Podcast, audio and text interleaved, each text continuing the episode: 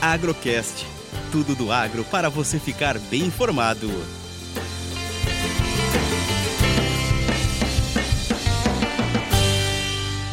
Mais uma análise do mercado de café, direto da mesa da Minas Sul. O mercado trabalhou em alta nesta segunda-feira, após uma queda acentuada na sexta. Chegou hoje até 212,30 por libra e fechou a 208,20 no dezembro, com 180 de alta. Tecnicamente, suporte está em 205, resistência 215, nível que o mercado tentou furar mais de cinco vezes nos últimos dias e não conseguiu. O dólar continua mais fraco, trabalhando hoje a 5,11 com 10% de baixa. Indicadores externos e internos continuam interferindo na trajetória do dólar. Suporte 5,10, quebrando, pode voltar para 5 em breve.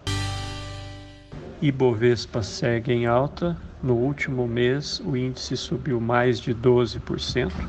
Hoje trabalha com 1,8% de alta no preço de 108.400 pontos. Tecnicamente, objetiva ainda essa semana os 110 mil pontos, que é a resistência técnica atual.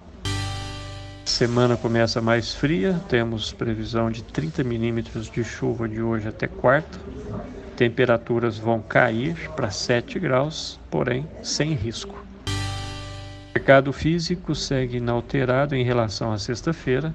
A alta da bolsa de hoje foi neutralizada com a queda do dólar e os preços ficaram entre 1.240 e 1.280 para cafés finos, bica corrida.